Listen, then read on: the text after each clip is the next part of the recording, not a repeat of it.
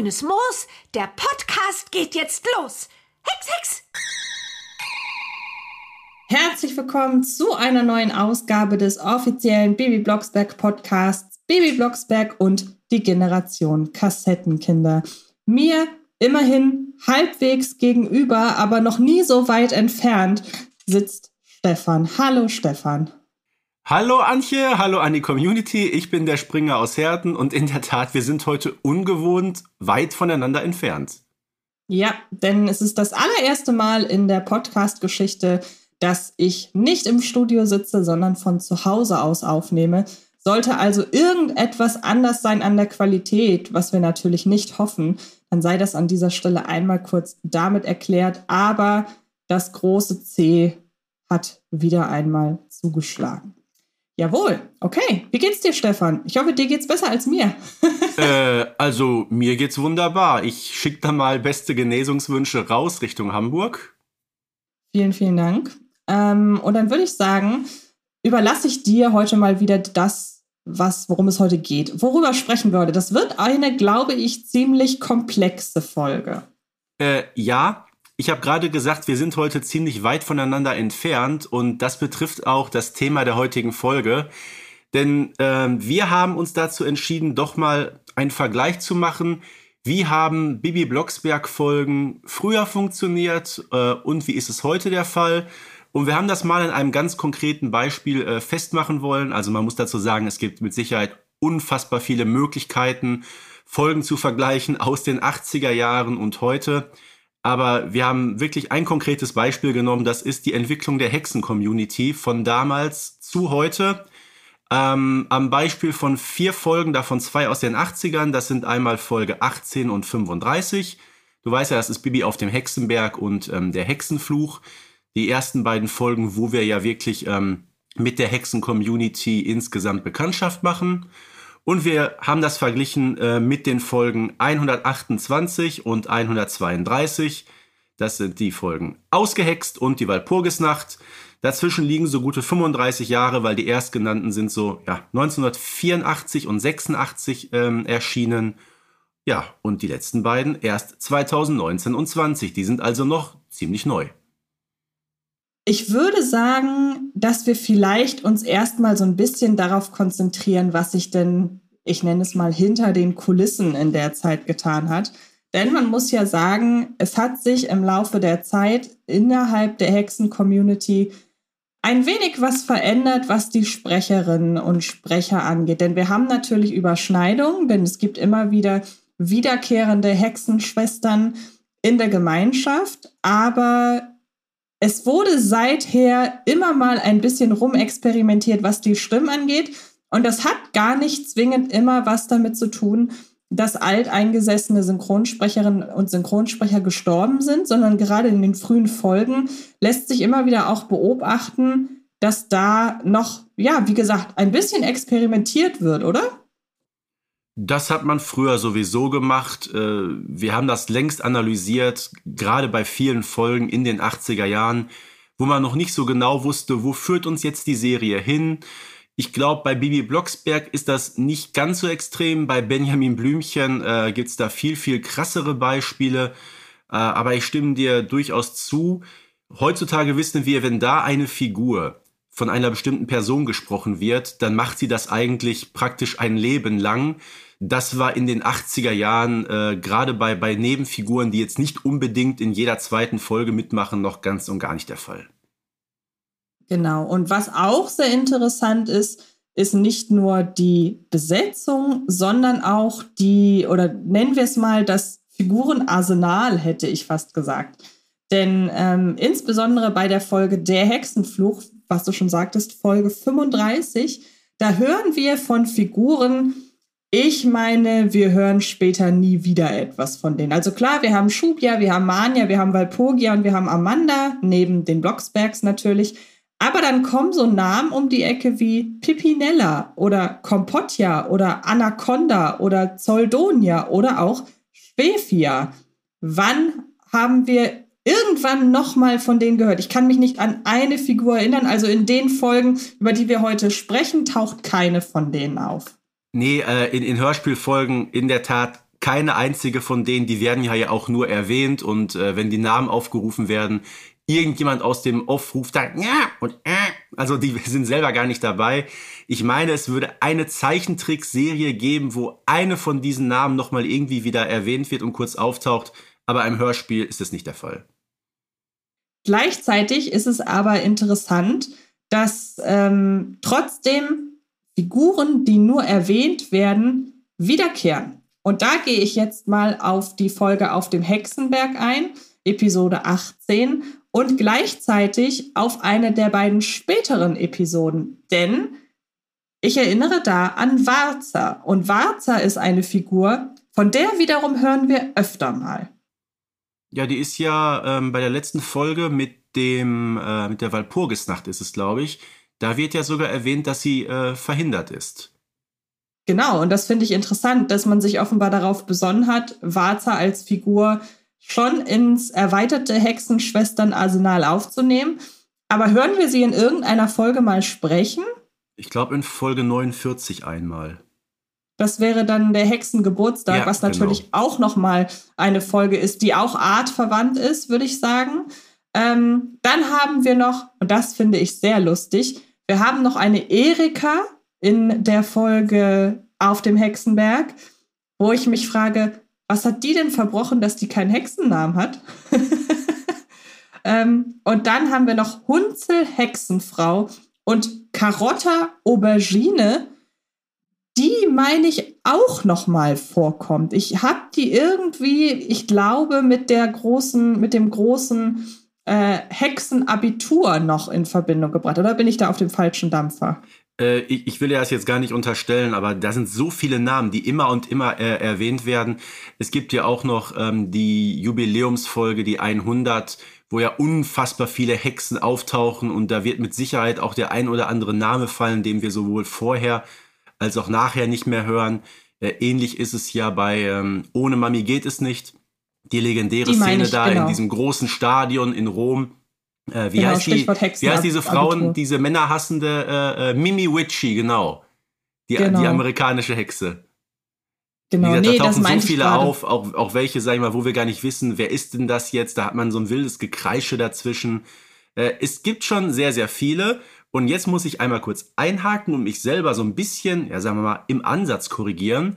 Denn die Hörerinnen und Hörer unseres Podcasts, die sind wirklich mehr als aufmerksam. Äh, unter anderem, äh, ja, bekommen wir immer wieder Rückmeldungen so zu Kleinigkeiten.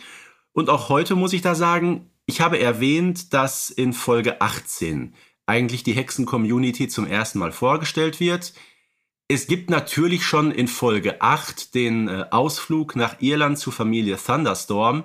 Nur müssen wir sagen, äh, wenn es so um diese Hexen-Community an sich geht, sind die ja irgendwie äh, so ein bisschen außen vor, ne?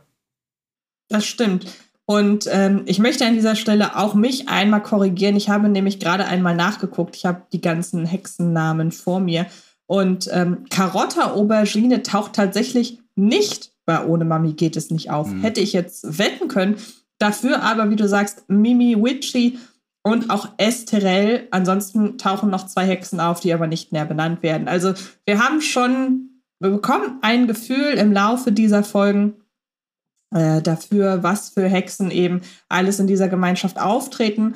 Wir haben natürlich bei äh, die Walpurgisnacht noch Malizia, die wir ja schon kennen, genauso wie Runzia und ähm, mit der Zeit sind ja auch noch Hexen dazu gekommen, die dann dauerhaft auftreten. Also eine Xenia ist dann natürlich bei die Walpurgisnacht auch dabei, weil sie natürlich einfach zum, zum, zum mittlerweile doch engeren Kreis der ganzen Hexengemeinschaft gehören. Und dann haben wir aber da direkt die Möglichkeit, auch die Auslegung der Figuren so ein bisschen mhm. zu vergleichen. Denn ich finde es vor allem interessant, wie wir in der ersten Folge, also in der ersten richtigen Hexen-Community-Folge hören, Folge 15, äh, nein, nicht Folge 15, Folge 18, wie wir äh, Shubia da kennenlernen. Denn ich habe ihren Satz im Kopf, der Verein stinkt mir sowieso. ja, das passt. Ich finde, äh, wenn wir mal auf Folge 18 zu sprechen kommen. Wie hast du da so in Erinnerung, ist damals die Hexen-Community dargestellt worden? Also ich würde sagen, sympathisch ist anders, oder? Mir käme hier als erstes das Wort verschroben in den Sinn, was hm. natürlich total passen würde eben zu den Hexen. Ich hatte so ein bisschen das Gefühl, man hat zu dem Zeitpunkt noch das Bild der Hexen, so wie man es aus den Märchenbüchern kennt, so ein bisschen bedienen wollen. Hm. Ich weiß nicht, wie das bei dir da ist. Das war, das ist generell so mein Eindruck der frühen Folgen. Auch was halt so die Auslegung noch angeht. Zu Beginn der Hexengemeinschaftsdarstellung in den ersten Jahren wird ja auch dieser ganze Konflikt zwischen modernen und traditionellen Hexen noch mal stärker betont. Das haben wir in der Folge die vertauschte Hexenkugel hm. natürlich noch mal. Da gibt's, da entwickelt sich ja daraus tatsächlich ein richtiger Konflikt. Ähm, aber per se wird das ja irgendwann, ich will jetzt nicht sagen unter den Tisch gekehrt, aber es hat jetzt nicht mehr so die Bedeutung. Ja, aber immerhin, es kommt gut durch ähm, in der Szene, als Barbara ja ihre kurze Rede hält, äh, wo du in, wo es in der Tat so ist, wie du gerade sagtest, ähm, dass der Konflikt zwischen, ja, man möchte fast sagen, Althexen und Junghexen war, glaube ich, so ein Begriff, der kam erst ein bisschen später. Da hat man wirklich die traditionellen und die modernen Hexen so ein bisschen voneinander unterschieden. Wir haben ja erst vor allem, das ist der allererste Auftritt auch von Mania, muss man sagen. Die war ja in der Tat, und ich sage immer sehr häufig in der Tat, da bin ich auch schon drauf hingewiesen worden aus der Community, finde ich super, auf was man so alles achtet. Und Mania ist damals gesprochen worden von einer Schauspielerin, die nannte sich, also die hieß Maria Krasner. Das war eben noch nicht Tilly Launstein, ähm, das war nämlich erst die Zweitbesetzung. Äh, Maria Krasner, sehr bekannte Schauspielerin, damals glaube ich auch schon ziemlich alt gewesen. Ähm, bei Benjamin Blümchen kennt man sie als äh, arme Frau Apfelberger. Nur mal so, um zu vergleichen, ähm, ja, wie wandlungsfähig auch ähm, Schauspielerinnen sein äh, können, wenn sie am Mikrofon sind. So der Wandel von der ähm, älteren, gebrechlichen äh, Frau Apfelberger zu dieser wirklich, ich sag mal, fast angsteinflößenden äh, Mania, die da ihre Rede hält und äh, komplett über die modernen Hexen, man, man könnte eigentlich sagen, ablästert. Äh, ich finde, das ist schon ähm, eine bemerkenswerte Szene. Ebenso wie dann genau Schubia, ja genauso, sag ich mal, so explosiv oder impulsiv, ja, äh, da agiert und Hi Flippies, ich will heute mal quasseln und was hat diese alte Besen hier gerade erzählt, ne? Also, ähm, das finde ich aber gut. Im Grunde ist das so vom, ja, von der Erscheinung her schon so ein bisschen ähm, die Schubia, die wir auch heute kennen mit ihren Kessensprüchen, ne? Das stimmt. Ich finde, am ehesten lässt sich noch vergleichen die Schubia in der Folge mit der Schubia in das Wettfliegen. Würdest du mir da zustimmen? Äh, ja, das ist ja, ich weiß nicht, ist das eine Folge, wo man sagen kann, da geht es um die Hexen-Community? Eigentlich nicht so ganz, oder? Nee, aber da kommt ja auch äh, Schubia doch als ja, dann doch deutlich selbstbewusster rebellische Figur rüber, als sie dann nach hinten raus dann wird. Also ich habe das Gefühl, in dem Moment, wo sie Teil der Hexenschule ist, da hat man ja schon auch Einfluss darauf, dass sie mal so ein bisschen zur Ruhe kommt. Und die äh, Wettfliegenfolge ist ja eine, die sich abspielt, bevor dieses klassische ähm, Hexenschul-Setting etabliert wird. Und ähm, vielleicht ist das auch so ein bisschen die letzte Folge, in der Shubia nochmal so die alte Shubia in Anführungsstrichen sein darf. Hängt ja, glaube ich, auch so ein bisschen damit zusammen, dass die Rolle damals neu besetzt wurde, weil in den ersten beiden Folgen, die 18 und die 35, ist die Sprecherin nämlich noch Sabine Tiesler gewesen. Klammer auf. Übrigens die gleiche Sprecherin wie damals von Margie Thunderstorm, Klammer zu, mit Folge ähm, hier mit dem Wettfliegen, da kam dann Garda Al-Akel. Das war natürlich äh, schon stimmlich betrachtet ähm, eine ziemlich krasse Wandlung, auch wenn natürlich die Rolle der Shubia insgesamt schon ja an das angelehnt wurde, was wir in den ersten Folgen so erfahren haben. Und ähm, seit einiger Zeit, nämlich seit Folge 128, jetzt machen wir mal diesen kleinen Schlenker nach vorne, ähm, ist die dritte Sprecherin am Mikrofon, das ist Peggy Pollo. Und ich finde, die ist so stimmlich von Gada al-Akel gar nicht so weit entfernt. Und ich finde, anhand dessen gehen wir noch mal, also ich sag mal so, aus der rebellischen, großmäuligen, falls es das Wort gibt, äh, Shubia ist ja eine Hexe geworden, die immer noch ist, wie sie ist und die sich immer noch die, nicht die Butter vom Brot äh, nehmen lässt. Ähm, aber man muss gleichzeitig auch sagen, es gibt diesen, oder hin und wieder hat dieser Wechsel von Sprecherinnen in diesem Fall auch Auswirkungen auf die Auslegung der Figur. Und da muss ich sagen, das ist ganz klar bei Mania der Fall. Ja, ähm, sicher, sicher, sicher. Und zwar finde ich das da ziemlich krass, wie sich das gleich über mehrere Folgen hintereinander mehrfach wandelt. Weißt du, was ich meine? Äh, äh sowieso. Ich habe es gerade gesagt. Wir haben erst äh, Maria Krasner, die es ja nur einmal gemacht hat in Folge 18. Ja, in Folge 35 natürlich, ich sag mal, die Mania-Folge par excellence, wie ich sie bis heute nenne, äh, wo Mania da wirklich äh, ja, in so einem riesen Blitz erscheint, äh, mit, mit Hall noch die Stimme versehen ist. Es ist der allererste Auftritt von Tilly Lauenstein als Mania. Und hier gilt das gleiche wie für Maria Krasner. Die äh, konnte auch freundliche Personen darstellen, wie zum Beispiel auch Frau Krause, die Strandbadbesitzerin bei Benjamin, Benjamin Blümchen. Aber hier, ich glaube, so als kleines Kind, wenn man diese Szene hört, äh, da bekommt man es doch mit der Angst zu tun, oder? Ja, auf jeden Fall. Ich würde auch sagen, wir können die Szene ja mal reinhören. Ich verfluche euch, ihr Hexen! Und mit euch alle Menschen! Im ewigen Schnee sollt ihr leben, von nun an bis an euer Lebensende! in drei Hexenarmen. Ich habe gesprochen.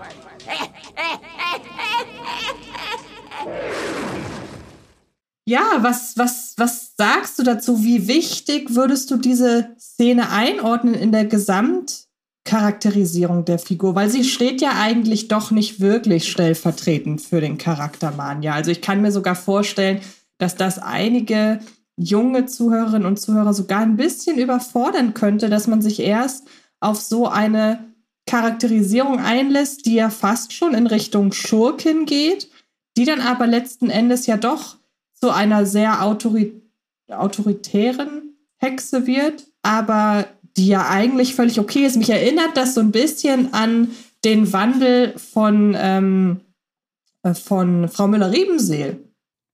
Und das, obwohl Frau Müller-Riebenseel bis heute von ein und derselben Sprecherin dargestellt wird, nämlich von Eva Maria Wert. Bei Mania sind wir ja mittlerweile bei der dritten Sprecherin auch angekommen. Wenn ich jetzt sage mittlerweile, dann schon seit ziemlich vielen Jahren. Ähm, Tilly Lauenstein, die ich gerade erwähnt habe, in Folge 35 noch mit dieser wirklich sehr, sehr ähm, ja, angstmachenden Mania, sehr autoritär ich würde sagen, in dieser Folge zumindest als offenkundig böse Hexe dargestellt, eben bis zu ihrem Wandel kurz vor Schluss, wo sie ja erwähnt, dass sie eine Hexenschule aufmacht und, und, und. Äh, das kommt ja auch viele Folgen später. Äh, schon da haben wir einen Wandel des Charakters bei Mania, äh, weil ich glaube, so eine Schurkin als Lehrerin, das würde nicht passen. Demzufolge hat man das Ganze ein bisschen angeglichen.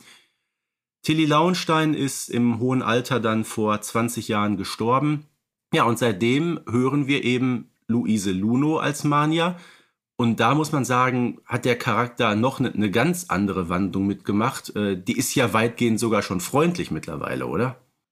Ja, ich finde, dass es ihr sehr stark gelingt, den weichen und sympathischen Kern einfach von äh, Tante Mania hervorzustellen. Und äh, im Grunde hat Tante Mania mittlerweile genauso den weichen Kern, den auch Frau Müller-Riebenseel hat. Ähm, nur, wie du schon sagst, das hat ein Stück weit sicherlich auch damit zu tun, dass hier eine andere Sprecherin äh, gewählt wurde, beziehungsweise dass in dem Moment, wo sie die äh, Manja gesprochen hat, einfach die Auslegung der Figur noch mal so ein bisschen eine andere war. Und ich finde es halt spannend, wie dann eben aber Frau, bei Frau Müller-Riebenseel, was du gerade schon sagtest, dass äh, wirklich da eine Lehrerin ohne dass sie sich eigentlich in ihrem ganzen Duktus groß verstellen müsste, ähm, dass ihr das gelingt, da einen Charakterwandel durchzumachen, der, wie ich finde, da haben wir uns ja auch schon drüber unterhalten, auch sehr glaubwürdig ist. Ähm, was sagst du zu den nicht hexischen Figuren? Beziehungsweise. Ähm, ich ja? habe noch was ganz anderes. Ähm, Ich möchte ganz gerne noch ein bisschen bei Mania bleiben. Okay. Denn ähm, Luise Luno, um das mal alles so ein bisschen in den Vergleich zu ziehen, ich habe mal geguckt, die ist mittlerweile tatsächlich schon 90 Jahre alt. Das ist wirklich äh, beeindruckend, ähm, was die in diesem hohen Alter alle noch leisten, ähm, gerade am Mikrofon. Eva Maria Wert äh, ist auch nicht unbedingt deutlich jünger. Da kann man wirklich nur den Hut vorziehen. Und ähm, gerade bei Luise Luno ist es so, die hat ja vor einigen Jahren ähm, eine Auszeichnung bekommen, die ist geehrt worden, die hat den deutschen Synchronpreis erhalten für ihr Lebenswerk. Das war im Jahr 2019. Übrigens parallel mit einem gewissen Friedrich Georg Beckhaus, den kennen wir als Baron von Zwiebelschreck. Der Mann ist mittlerweile 95 und immer noch aktiv im Synchrongeschäft. Ich finde das sowas von beeindruckend. Äh, wenn ich aber so gucke, äh, ich bin mehr als ja halb so alt wie die beiden.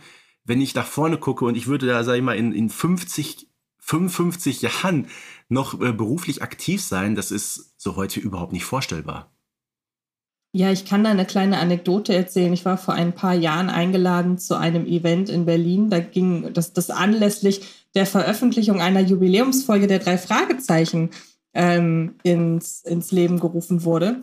Und ähm, da waren eben auch Sprecherinnen und Sprecher zu Gast, die man schon eine ganze, äh, die man halt schon wirklich eine ganze Weile kennt. Und ähm, da war unter anderem auch der Synchronsprecher von Michael Caine zu Gast. Und ähm, der saß da auf der Bühne auf einer, ähm, auf, auf einer, äh, auf, bei so einer Art Podiumsdiskussion und ähm, hat dann da Rede und Antwort gestanden und es war total faszinierend, ähm, was der noch für eine Ausstrahlung irgendwie hat. Und der Synchronsprecher Jürgen Thormann ist das in diesem Fall, der übrigens, das finde ich sehr spannend, auf seiner ähm, Agenturseite, also er wird ja vertreten von einer Agentur, worüber man ihn buchen kann.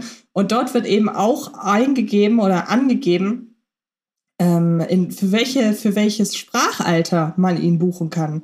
Und ähm, du weißt ja garantiert, welcher Jahrgang er ist. Ich glaube 1927 plus minus ein Jahr.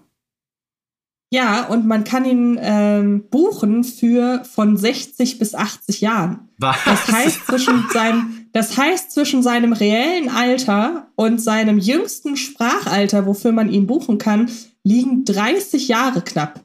Und das finde ich schon krass. Also, wenn er einen Michael Caine spricht, der ja mittlerweile auch schon wirklich äh, ein gesetztes Alter hat äh, mit seinem 1933er Baujahr, dann passt das, aber ich äh, muss da wirklich in Zukunft mal drauf achten. Sowas finde ich sehr, sehr spannend.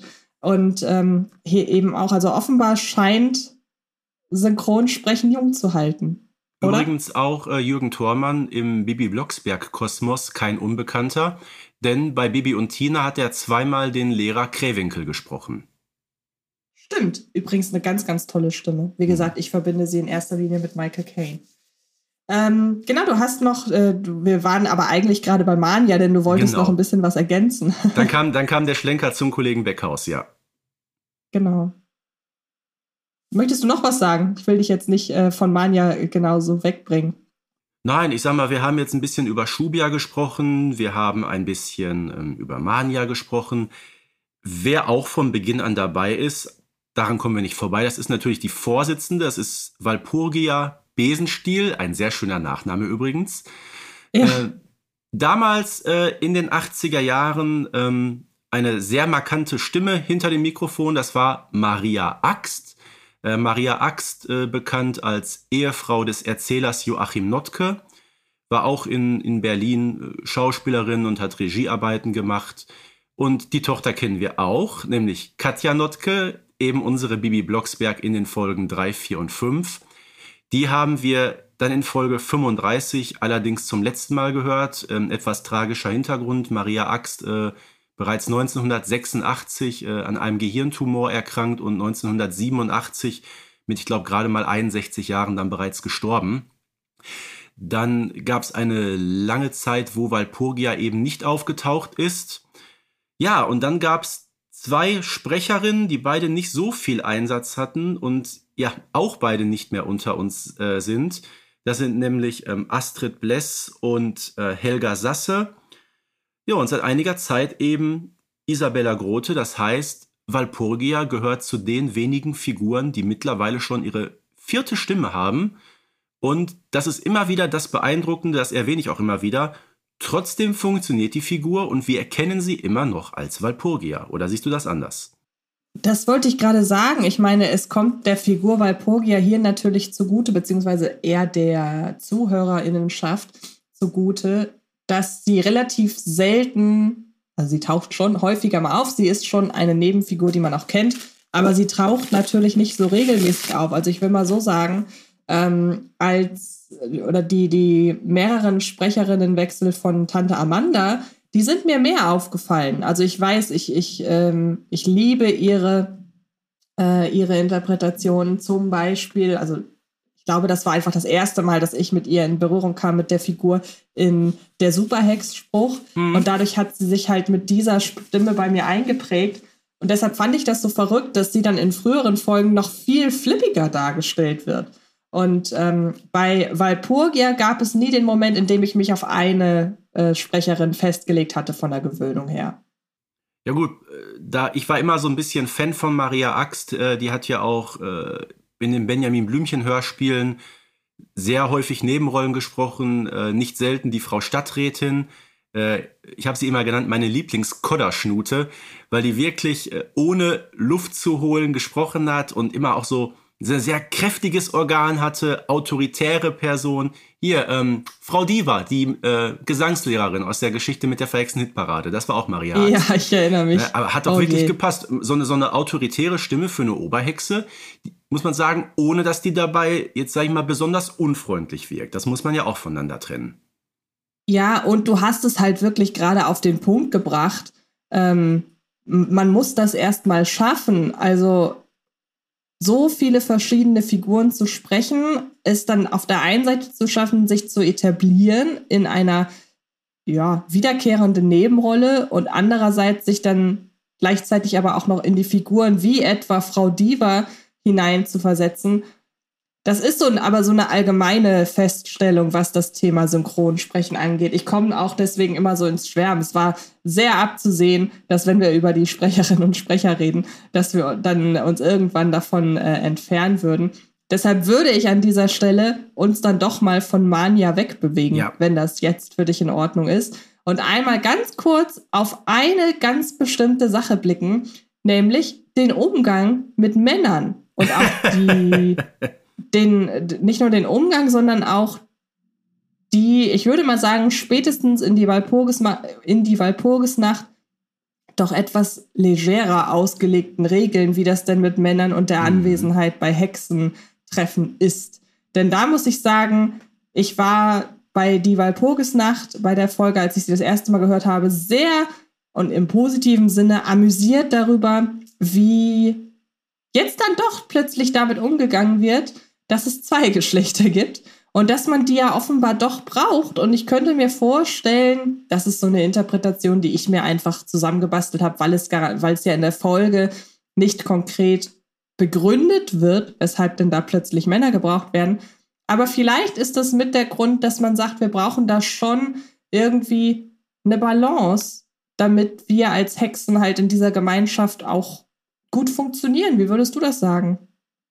Ja, man, man sagt ja auch, in der Harmonie geht man manchmal zugrunde. Äh, aber was natürlich auffällt in Folge 132, es sind ja mehrere Männer auf dem Hexenberg, nämlich äh, Florian, äh, Vater Bernhard und letztendlich der Bürgermeister. Jetzt kann man sich natürlich die Frage stellen, hm, werden die drei da jetzt mehr oder weniger geduldet, weil es ja wirklich ähm, benötigt wird? Es wird ja tatsächlich ein Mann benötigt, um dieses 132 äh, ja, alle 132 Jahre auszuführende Ritual durchzuführen. Das war ein grausamer Satz, um Gottes Willen, ja. aber das gehört dazu. ähm, ja, ganz früher noch, äh, Männer dürfen mitgebracht werden, haben aber absolutes Sprechverbot. Das ist ja wirklich äh, äh schrecklich. Ne? Ähm, ich sag mal, stille Treppe für, für ganz Schlimme. Und äh, das hat sich schon deutlich äh, gewandelt, auch wenn äh, Manja mal so mit Bernhard ein bisschen äh, plaudert. Das kennen wir aus den äh, früheren Folgen noch überhaupt nicht. Gleichwohl gibt's da immer noch, auch bei der Walpurgisnacht, ähm, schon eine gewisse Trennlinie, was Männer auf dem Hexenberg dürfen und was nicht. Naja, denn die drei müssen sich ja wirklich so ein bisschen auch abseits äh, vom Feuer da aufhalten. Und auch der Bürgermeister, als er sein Ritual da durchgeführt hat, sagt Walpurgia ja auch, so Herr Bürgermeister, jetzt müssen Sie aber bitte wieder zurücktreten, ne, weil es ist immer noch hier eine, eine Hexenversammlung. Äh, zumindest da ähm, verschließt man sich immer noch so ein bisschen. Da sind wir von Gleichberechtigung immer noch ein ganzes Stück weit entfernt. Aber man muss ja zumindest sagen und den Hexen vielleicht so ein bisschen zugute halten, dass es sich ja nicht nur auf männliche Fremde bezieht, sondern wenn wir uns da wieder ich frage mich so ein bisschen, warum wir den Hexengeburtstag nicht noch mit reingenommen haben, aber ich äh, weise jetzt einfach auch noch mal darauf hin, ähm, wenn man da schaut, wie mit Carla Kolumna umgegangen wird, uh. die ja wirklich, der ja wirklich auch eine Strafe droht in dem Moment, wo man weiß, okay, sie ist äh, auch anwesend. Sie ist ja kein Mann. Also ich habe das Gefühl, die Folge mit einbezogen. Es hat gar nicht zwingend ausschließlich was damit zu tun, dass man hier keine Männer dabei haben möchte, sondern dass man vielleicht generell keine nicht hexischen Personen dabei haben möchte. Ich fände es sehr, sehr interessant, an dieser Stelle sei das als äh, Idee gedroppt für irgendeine der nächsten Folgen, liebe Autorinnen und Autoren da draußen, ähm, wie es denn wäre, wenn ein Hexer mit auf den äh, auf, auf den, in die Walp zur Walpurgisnacht eingeladen werden würde oder zu irgendeiner anderen Veranstaltung. Was würde da greifen? Das Männerverbot oder hm. würde es nicht greifen? Das ist doch mal eine spannende Frage. Ich glaube, das könnten wir jetzt noch stundenlang analysieren. Ne? Was macht eigentlich ja. Carlo Lorenzo? Hm. Zum Beispiel, genau. ja gut, ich sag mal, Folge 49, äh, der, der Geburtstag von, von Amanda, die haben wir übrigens gerade so ein bisschen übersprungen, äh, kommen wir gleich nochmal drauf hat ja, so, finde ich, sowieso so eine Art äh, Sonderstellung, die ist irgendwo dazwischen, finde ich. Ne, eine Folge, die ja weitgehend auch ohne Barbara Blocksberg stattfindet, weil die eben krank zu Hause ist. Und äh, das ist ja auch der Grund, warum Bibi Carla undercover mitnehmen kann. Und ich glaube, das Problem war dann weniger, dass Carla eine Frau ist, sondern auch noch, dass sie als Reporterin schließlich enttarnt wird, die ja dann äh, ganz groß über diesen Geburtstag unerlaubterweise, muss man sagen, ähm, berichten möchte. Auch Carla bekleckert sich in der Folge nicht so ganz mit Ruhm, ist aber auch nur meine Meinung, denn die Bestrafung, die Carla bekommt, äh, die bezieht sich ja im Grunde eigentlich nur auf ihre Berichterstattung, nämlich der Gestalt, dass eben die Fotos äh, zerstört werden und der Bericht äh, ja zu Quatsch umgehext wird. Aber lustigerweise wird ja gar nicht so extrem damit mehr umgegangen. Ich erinnere mich, vielleicht weißt du, welche Folge das war. Könnte die Jubiläumsfolge gewesen sein. Ich habe leider gerade nicht genau im Kopf, welche. Aber es gibt eine Folge, in der Amanda Carla Kolumna explizit darüber informiert, dass ein Hexentreffen ansteht. Weißt du, welche Folge das ist? Jetzt überlege ich gerade, Amanda, Amanda, ich das. Vielleicht fällt mir gleich wieder ein. Ja, ohne Mami geht es nicht? Genau, richtig, richtig. Ohne Mami ich geht's nicht. Ich meine, so, die Folge richtig. müsste es gewesen sein. Und ja. da wird Carla ja explizit darauf hingewiesen, ey, es findet ein Hexentreffen statt. Mhm. Berichte ja, mal. Ich sag mal auch, als die 49 rum ist, äh, nur drei, vier Folgen später oder was ist, ist ein Kaffeekränzchen bei den Blockswerks und dann äh, rauscht äh, Carla Kolumne auch noch herein und da passiert im Grunde auch nichts. Schon da merken wir so ein bisschen, äh, dass die Community insgesamt vom Charakter doch langsam aber sicher ähm, einen Wandel durchläuft. Ich sage mal, machen wir uns nichts vor. Stell dir vor, wir haben gerade gesprochen, wie die Hexen in den Folgen 18 und 35 noch dargestellt werden. Äh, insbesondere natürlich Mania. So, äh, und dann dieses Missgeschick in Folge 128, äh, wo nämlich die sogenannte Grundbrühe verhunzt wird. Äh, ich glaube, die, die, die Althexen, die wären in Folge 18 und 35, wären die an die Decke gegangen. Äh, und hier fügen die sich fast so ein bisschen ihrem Schicksal und sagen dann letztendlich, ja, liebe Junghexen, da müsst ihr uns jetzt aber ein bisschen helfen. Ne? Viel, viel mehr passiert ja eigentlich nicht. Und äh, böse Hexen, ja, Mania ist als so eine dargestellt worden, zumindest sagen wir mal in anderthalb Folgen. Ne, in Folge 18 hat sie so ein bisschen rumgepoltert, in Folge 35 ist sie wirklich böse. Das haben wir heute eigentlich, wenn du möchtest, nur noch mit Malizia, die so diese Schurkenfunktion hat Äh, Zikia vielleicht einmalig in Folge 70 mit dem gestohlenen Hexenkraut. Aber die äh, ist ja in den Folgen 128 und ich glaube 139 war das, äh, alles voll verhext. Äh, ja, da, da ist es noch ein bisschen anders. Da ist sie, ja, wie soll ich sagen, auch nicht mehr so ganz böse. Genau, also sagen wir hier zusammengefasst, würde ich sagen, die Hexen werden einfach aufgeschlossener mit der Zeit. Vielleicht, weil man da so ein bisschen ja, Spannung rausnehmen will, könnte ich mir vorstellen. Vielleicht ist es ja aber auch wirklich als eine Art Charakterreifung geplant. Kann ich nicht so ganz einschätzen. Eins Beide, von beiden beides. sein. Oder, oder beides. Übrigens, äh, alles voll verhext war 100, 140. 139 war Chaos am Flughafen. Okay, alles klar. Dann, ähm, wir sind noch nicht mal beim Inhalt. Das wird eine sehr lange Folge, habe ich das Gefühl. ähm, dann lass uns doch diesmal einmal etwas kürzer auf die technische Umsetzung eingehen. Denn das Interessante ist, wir haben uns hier, finde ich, Folgen rausgesucht, die allesamt eine sehr schöne technische Umsetzung haben.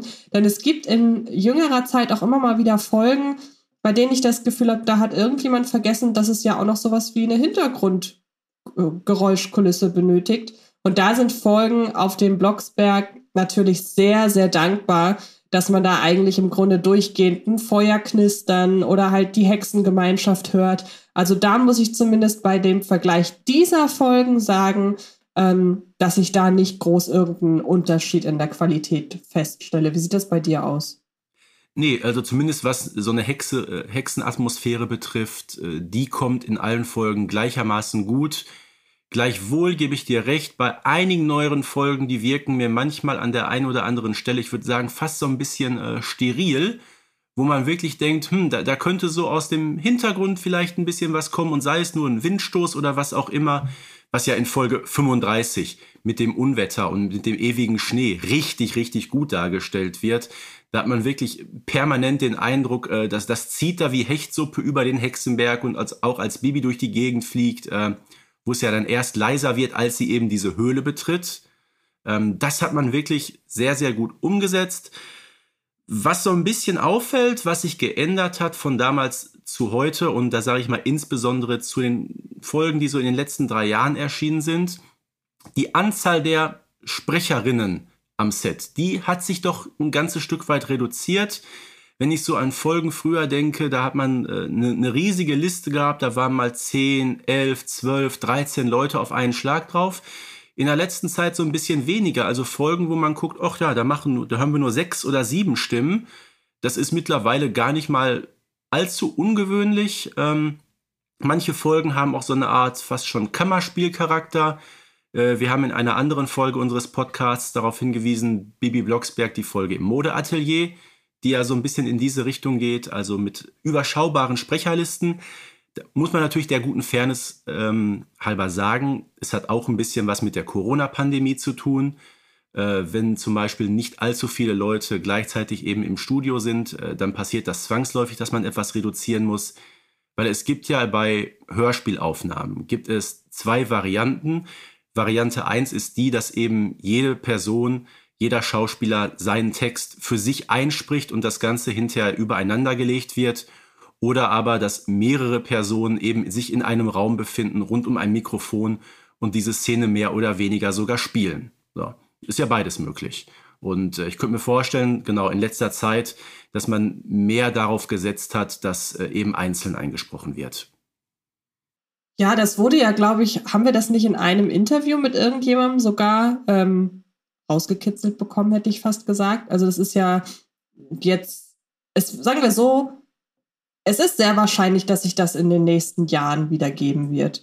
Ähm, wer jetzt übrigens überhaupt nicht weiß, was ich denn damit meine oder was wir damit meinen, dass etwas steril ist, ähm, ich habe neulich, das ist aber auch ein bisschen dem geschuldet, wie ich heutzutage häufig Bibi-Folgen höre, denn das findet sehr oft über meine Kopfhörer statt, wenn ich unterwegs bin. Mhm. Und da hat man ja noch, ist man ja noch ein bisschen fokussierter auf die Qualität, beziehungsweise dadurch, dass man halt wirklich direkt nah ähm, am Ohr die Kopfhörer hat, hört man noch ein bisschen mehr oder noch, kann man noch ein bisschen genauer hinhören. Und das Interessante ist, da ist mir die Folge der blaue Brief aufgefallen, denn da hört man es tatsächlich, wenn man genau hinhört, ab und an mal hallen. Und ähm, das finde ich natürlich ein bisschen schade. Ich meine, wie gesagt, ich kann mir vorstellen, dass man es auf, auf Kassette oder CD gar nicht, dass es gar nicht auffällt. Aber mir ist es aufgefallen, da habe ich mich gefragt, vielleicht waren die Folgen damals einfach noch nicht darauf ausgelegt, dass man sie über Kopfhörer hört. Das kann ja wirklich sein. Also, dass man das ich, ist dir das aufgefallen, ex, explizit bei dieser Folge auch? Müsste ich nochmal reinhören, aber halte ich gar nicht für ausgeschlossen. Man hat ja vor, vor 30 Jahren auch mit einer ganz anderen ähm, Technik gearbeitet. Ich glaube, da ist man, du hast es gerade gesagt, noch gar nicht davon ausgegangen, dass es irgendwann mal so sensible äh, Ausgabegeräte geben würde, die das äh, alles herausfiltern und wo man wirklich äh, ja fast jedes jede Stecknadel fallen äh, hört, die da im Hintergrund. Nein, also äh, ja, äh, Thema steril, zumindest in der neuen Folge mit dem Klimawettbewerb. Da muss ich sagen, äh, da ist es anders. Da hat man wirklich auf eine sehr, sehr gute Geräuschkulisse gesetzt, äh, mit dem Regen im Hintergrund oder in der Schulkantine, wo man sehr viele Leute im Hintergrund hört. Das fand ich war wieder so ein Positivbeispiel. Aber grundsätzlich äh, finde ich schon, hat man so, was diese Geräuschunterstützung betrifft, in den letzten Jahren ab und an so ein bisschen auf Sparflamme gearbeitet. Allerdings bei Folgen mit der Hexen-Community eher weniger. Da bin ich ganz bei dir. Genau. Ähm, dann haben wir ja eigentlich durch die Auslegung der Sprecherinnen und Sprecher ihrer Figuren schon viel über die Figuren an sich auch gesprochen. Ähm, wie die handeln, wie sich ihr Handeln durch die Figur, äh, durch die, durch die Sprecher oder durch die Sprache so ein bisschen beeinflussen hat lassen. Ähm, dann lass uns doch mal jetzt über den Folgenaufbau sprechen und damit einhergehend auch damit ähm, oder darüber, was das damit zu tun hat, wie wir die Spannung und die Emotionen in diesen Folgen empfinden. Wir können auch gerne auf sowas eingehen wie Tempo, Stringenz, äh, Leerlauf in den Folgen. Man muss ja sagen, wir haben uns hier Highlight-Folgen rausgesucht, weshalb viele potenzielle Gefahrenquellen äh, gar nicht zwingend auftauchen, weil wenn wir uns jetzt zum Beispiel entschieden hätten, die Folgen sind sich ja auch durchaus ähnlich, allein schon aufgrund, nee, nicht aufgrund des Titels, aber allein schon aufgrund der Prämisse, hätten wir jetzt beispielsweise ohne Mami geht es nicht und mit Papi allein zu Hause verglichen, da wäre dann ja wirklich so ein Punkt wie, welche Folge hat mehr Leerlauf, relativ eindeutig zu beantworten oder auch inwiefern unterscheiden sich da Dramaturgie und Tempo und so weiter. Aber hier haben wir Folgen rausgesucht, da lässt sich wenig sagen oder lässt sich wenig darüber zusammenfassen, wann denn jetzt, ob damals alles besser war oder ob heute alles besser ist, weil bei Folgen rund um die Hexen-Community auf dem Blocksberg scheinen die Schreiberinnen und Schreiber zur Hochform aufzulaufen. Siehst du das auch so? Äh, ja, kann ich dir komplett zustimmen und ich möchte jetzt gar nicht bewerten, ob es damals besser war oder heute. Ähm, ich finde sowieso, es ist eine Sache von Geschmack. Äh, das merkt man immer wieder, auch wenn man in äh, den Foren Kommentare liest. Äh, manche Folgen, die wir wunderbar bewertet haben, die fallen da komplett durchs Raster. Ähm, ich weiß zum Beispiel, dass die Folge mit der kleinen Elfe im Streaming unglaublich gut ankommt. Das ist, wie ich finde, die mit Abstand schlechteste Bibi Blocksberg-Folge aller Zeiten. Von daher halte ich mich da mit der Bewertung einfach mal vornehm zurück. Was mir aufgefallen ist bei der Folge auf dem Hexenberg, dass es ja wirklich unfassbar lange dauert, bis die beiden Barbara und Bibi eben dort überhaupt ankommen. Der, der Flug zum Hexenberg, der zieht sich über so viele Minuten hin. Ähm, ich meine, das passt zwar, weil der Flug ja auch relativ lange dauert, das wird man aber so heute auf gar keinen Fall mehr bringen. Ne? Weil entweder hört man da nur eine Szene oder sogar der Erzähler berichtet eben nur, und jetzt sind Barbara und Bibi auf ihrem Besen und da vorne ist ja auch schon der Hexenberg. Ne? Also äh, zumindest das ist mir sehr, sehr aufgefallen, dieser lange Besenflug. Ich müsste lügen, der geht acht, neun, zehn Minuten ungefähr. Die Folge geht so um die 40 Minuten. Nimmt so, sag ich mal, grob ein Viertel äh, dieser ganzen Folge ein. Das ist aus ähm, heutiger Sicht, glaube ich, gar nicht mehr vorstellbar. Ich meine, man hat es gut überbrückt, dann kommt ja irgendwann noch Amanda hinzu. Es gibt ein paar markige Sprüche wieder zwischen äh, Barbara und Bernhard. Ähm, dann die Szene, wo Bibi das Flugzeug verhext äh, und, und, und. Also man hat das Ganze schon ganz gut gefüllt und überbrückt. Aber so lang würde man einen Flug zum Hexenberg heutzutage auf gar keinen Fall mehr darstellen. Ja, ich glaube aber, da kommt es auch vielleicht oder kommt das da so ein bisschen her. Irgendwann sind Bibi und Barbara und auch Bibi und ihre Freundin halt schon sehr oft in allen möglichen Folgen miteinander geflogen. Und in dieser ersten Folge, in der dieser Flug halt eben so lange dargestellt wird, aber ja auch von vielen spannenden Dingen unterbrochen wird, da hat man quasi den Flug auf dem Besen noch als eine Art neues Setting in Anführungsstrichen. Ich glaube, das ist gar nicht unbedingt folgenexklusiv, dass hier noch viel mehr in der Luft passiert. Irgendwann kann halt nicht mehr so viel passieren, was man nicht schon hatte, ohne sich dann entsprechend zu wiederholen. Aber ich stimme dir auf jeden Fall zu, das hat so ein bisschen was von alten Filmen, wo man manchmal denkt, okay, ihr nehmt euch aber wirklich Zeit für diesen Szenenwechsel. Also heute ähm, dass man damals wirklich noch auch diesen Weg von A nach B ausführlich gezeigt hat. Und das finde ich lustig, dass es entgegen dessen spricht, dass die Filme von heute immer länger werden. Mhm. Ähm, heute ist halt häufig viel Inhalt drin, der dann, oder also im besten Fall wird diese lange Laufzeit mit viel Inhalt gefüllt. Aber früher hatte man eine kurze Laufzeit, in der man sich dann aber mehr Zeit gelassen hat für das, was heute eben so nicht gezeigt werden würde. Ich finde das spannend. Ich finde das auch ein Stück weit paradox und es trifft auch, wie ich finde, ein bisschen auf die Bibi Blocksberg-Folgen zu. Ja gut, wir leben ja heute sowieso in einer etwas ähm, schnelllebigen Gesellschaft. Man merkt in den heutigen Bibi Blocksberg-Folgen, man kommt unglaublich schnell zum Punkt. Selbst in 100, 132, ne? Walpurgisnacht, ähm, eine Sonderfolge mit einer äh, doppelten Spiellänge. Womit beginnt es? Dass die Junghexen auf dem Besen bereits sind. Ne, sie sind schon da. Und da vorne ist schon der Blocksberg. Also im Grunde alles, was vorher hätte stattfinden können, taucht in dieser Handlung gar nicht mehr auf. Ne, das ist alles ein bisschen ähm, gestrafft. Man könnte auch sagen, man wird so direkt in die Handlung hineingeschmissen. Ähm, da hat man sich früher mehr Zeit gelassen, um, sag ich mal, diesen Handlungsbogen so ein bisschen aufzubauen. Also zumindest da erkenne ich schon einen deutlichen Unterschied. Genau, und dann sind wir ja auch, haben wir da schon direkt so die Themen äh, Tempo und so weiter gestreift. Also du hast es eben als direkt in die Handlung hineingeworfen bezeichnet. Auch da könnte man ja wirklich sagen, das muss was mit dem Zeitgeist zu tun haben. Also man spricht ja heutzutage nicht umsonst von der Generation TikTok. Hm. Ähm, wobei ich mich so ein bisschen frage, ob die Kids, die jetzt gerade TikTok cool finden, ob die jetzt in dem Alter sind, in dem sie Bibi Blocksberg hören. Aber sei das mal dahingestellt. Ähm, vielleicht muss man heutzutage einfach mehr Inhalt auf weniger Zeit liefern ähm, oder auf, dem, auf derselben Zeit, damit die Leute nicht sofort abschalten. Das ist eine traurige Erkenntnis. Ja. Aber vielleicht ist es so. Die Menschen müssen beschäftigt werden, so heißt es, ne? Du sagst es, du sagst es.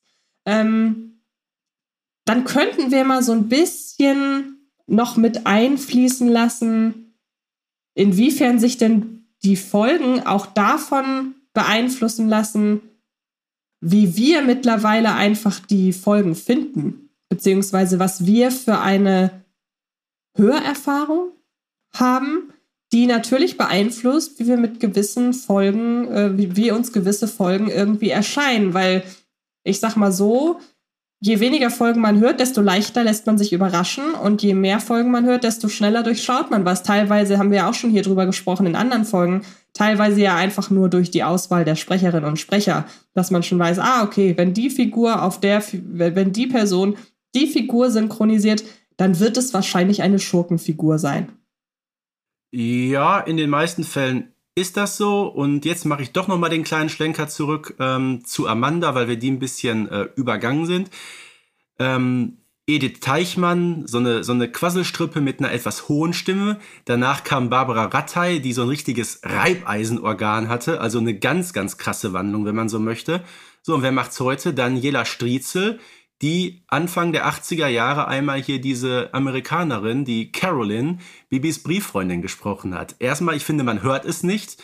Das liegt natürlich auch daran, dass sich eine Stimme im Laufe von über 30 Jahren natürlich ändert. Ähm, aber auch hier, ich finde, das ist noch fast ein krasserer Wandel als bei Mania. Ähm, weiß nicht, wie, wie siehst du das? Und vor allem mit welcher Erwartungshaltung geht man denn daran? Mal, man holt sich jetzt hier diese Kassette, man guckt in die Sprecherinnenliste rein und sieht, oh, Amanda hat eine neue Stimme. Jetzt bin ich mal gespannt, wie sie sich anhört. Also ich halte das durchaus schon mal für, für, ja, für einen Punkt, wo man mit einer gewissen, ich sag mal, Erwartungshaltung an eine Folge geht. Da geht man ja sowieso ran, wenn man den Titel sieht, wenn man sich so ein Cover ansieht und gerade wir als langjährige Fans von Bibi Blocksberg, die eigentlich wissen, wie so eine Folge in den allermeisten Fällen aufgebaut ist, wenn eben diese und diese Figur auftauchen, äh, dann haben wir ja schon, bevor wir uns die Folge überhaupt anhören, eigentlich, ich sag mal, ein ziemlich konkretes, ja, vorgefertigtes, teilweise sogar gefestigtes Bild im Kopf, mit dem wir, sag ich mal, an diese Folge gehen. Oder siehst du das anders? Das ist lustig, dass du das mit der Erwartung darauf beziehst, weil ich eher auf den Inhalt gegangen bin. Ich kann das hier jetzt nur verknüpfen mit meiner In Frage zum Inhalt, indem ich sage, klar, wenn ich weiß, dass eine Malizia auftaucht, dann ähm, wird diese Person wahrscheinlich nichts Gutes im Schilde führen. Da ist ja die Folge, die Walpurgisnacht, ein sehr, sehr gutes Beispiel, weil sie da ja vorgibt, ähm, sich plötzlich gewandelt zu haben. Und wir wissen aber ganz genau, das ist so eine Figur, die wird sich nicht ändern, weil sie relativ wichtig dafür ist, dass wir noch eine Schurkenfigur haben im Baby Blocksberg-Universum, die in diese Richtung geht. Ähm, und ähm, ansonsten lese ich mir tatsächlich im Vorfeld nicht wirklich vor, äh, durch welche vor Figuren auftauchen oder auch welche Sprecherinnen und Sprecher äh, gewählt werden. Geht mir da eher so darum, wie denn so der Ablauf der Folge strukturiert ist. Und da muss ich sagen, ist die Folge Die Walpurgisnacht wieder ein sehr, sehr gutes Beispiel. Denn ich wusste da zum Beispiel noch nicht mal, dass es eine Folge ist, die äh, knapp 80 Minuten geht. Mhm. Und äh, das sind ja eigentlich, wenn man mal ganz genau, sind es ja eigentlich zwei Folgen in einem. Äh, oder zwei, zwei Handlungsstränge zusammengefasst, die dann nur entfernt am Ende noch miteinander zu tun haben. Und da war ich dann überrascht, weil ich überhaupt nicht einschätzen konnte, in welche Richtung denn dann die zweite Hälfte geht. Und ähm, zugegeben, bei der Hexenfluch als ich die Folge damals gehört habe, war ich noch wesentlich jünger und war noch nicht so erfahren, was Geschichten und auch so den Ausgang der Geschichte angeht. Äh, Stichwort Happy End. Gut, ich hätte mir denken können, wenn es eine weitere Folge gibt, dann wird diese wahrscheinlich einigermaßen gut ausgehen. Aber der Hexenfluch hat es tatsächlich noch mal hingekriegt, mich wirklich vor die Frage zu stellen, um Gottes Willen, äh, sind am Ende alle wohl auf. Und das finde ich schön. Und zum damaligen Zeitpunkt war ja auch noch nicht absehbar, dass Manja keine Schurkenfigur sein wird. Richtig. Und das, ähm, solche Sachen haben sich da natürlich geändert. Wenn Manja heute auftaucht, dann weiß ich, sie erfüllt keine Schurkenfunktion. Aber wie gesagt, dafür haben wir ja Malizia mittlerweile zum Beispiel. Oder auch Zikia. Ja, wobei, wie gesagt, die beiden schon so ein bisschen ähm, anders auftreten. Ich glaube, wir müssen auch Schurke so ein bisschen vom Bösartig trennen. Äh, bösartig war zumindest Manja in der ersten Hälfte von Folge 35. Malizia, da weiß man, die, die hat nichts Gutes im Schilde, aber irgendwie, man, man, man mag die Folge, diese Figur trotzdem so ein bisschen. Geht's dir da genauso? Es gibt ja auch in Filmen immer wieder äh, Schurken, also ähm, ja auch Personen, die da auftauchen, die eigentlich böse dargestellt sind, wo man aber weiß, Mann, die sind sowas von gut böse dargestellt, die möchte man mhm. gar nicht missen in so einer Folge. Ich sag mal, wenn Malizia auftaucht, da weiß ich, das wird mindestens eine passable Folge werden. Also zumindest mit dieser Erwartungshaltung gehe ich rein. Ja, weil sie natürlich davon profitiert, auch wie sie hier wieder gesprochen wird, weil sie kann, du hast es, du hast es gut gesagt, sie kann so schön böse sein. Und ähm, das Gute ist hier, dass beides funktioniert. Also es funktioniert total, dass sie in den Folgen, in denen sie auftritt, eine Widersacherfunktion erfüllt. Gleichzeitig muss man aber auch sagen, wir wissen, die wird jetzt niemanden umbringen, ganz überspitzt ausgedrückt. Und deshalb kann man sich ja sehr, sehr gut ähm, mit ihr arrangieren dann. Das äh, muss ich auf jeden Fall sagen. Ja, ja, da war Mania also ihrem, in Folge. Mania in Folge 35 äh, deutlich schlimmer mit dem, was sie getan hat. Denn wenn man ja. so, so, so, eine Welt im ewigen Eis, äh, machen wir uns nichts vor, das ist wirklich lebensgefährlich, ne? Ja, absolut, absolut.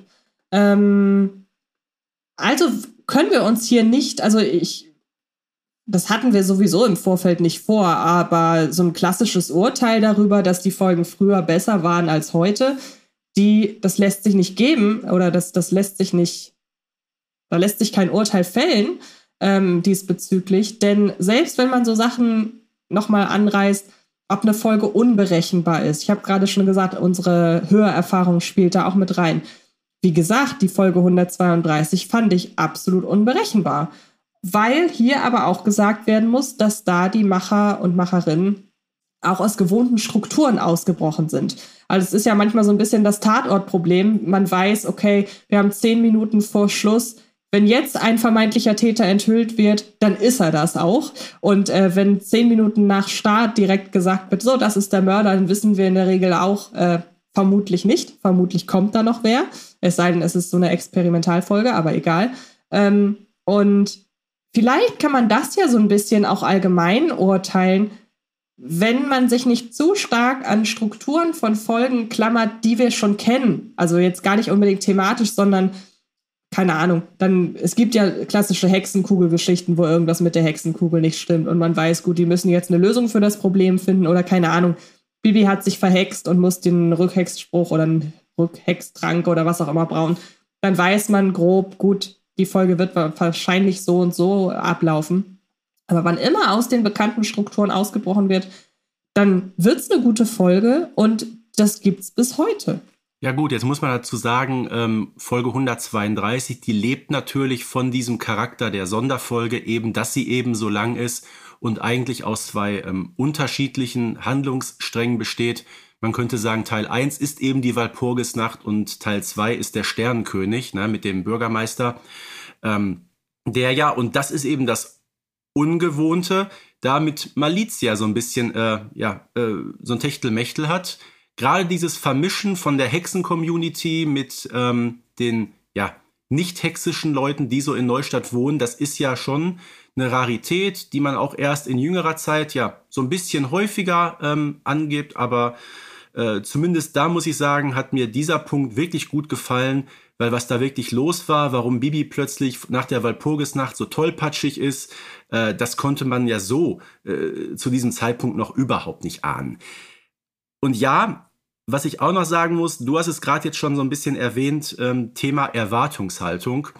Gerade wenn man so wie ich seit mehr als 35 Jahren die Hörspiele hört und die alle in und auswendig kennt, ich glaube, ja, vielleicht muss man auch so ein bisschen von dieser Erwartungshaltung ähm, wegrücken, ne, wenn jetzt eine neue Folge erscheint, die muss ja, sag ich mal, so konzipiert sein, dass man sowohl neue Hörerinnen und Hörer dazu gewinnt, aber auch die alten irgendwie nicht so ganz vergrault. Ich könnte mir durchaus vorstellen, ähm, wenn jetzt eine, eine Folge kommt und ich erwarte dies und erwarte das ähm, und bin dann irgendwie letztendlich enttäuscht, weil das nicht so eintrifft, wie, wie ich mir das vorgestellt habe, da würden mir vermutlich, äh, würde mir Klaus-Peter Weigand sagen, ja, sorry, lieber Springer, aber für deine Erwartungshaltung kann ich nichts, ne? Du verstehst, was ich meine. Ähm, äh, ja, das ist alles eine Geschichte, Geschmäcker sind verschieden, ähm, das ist auch gut so.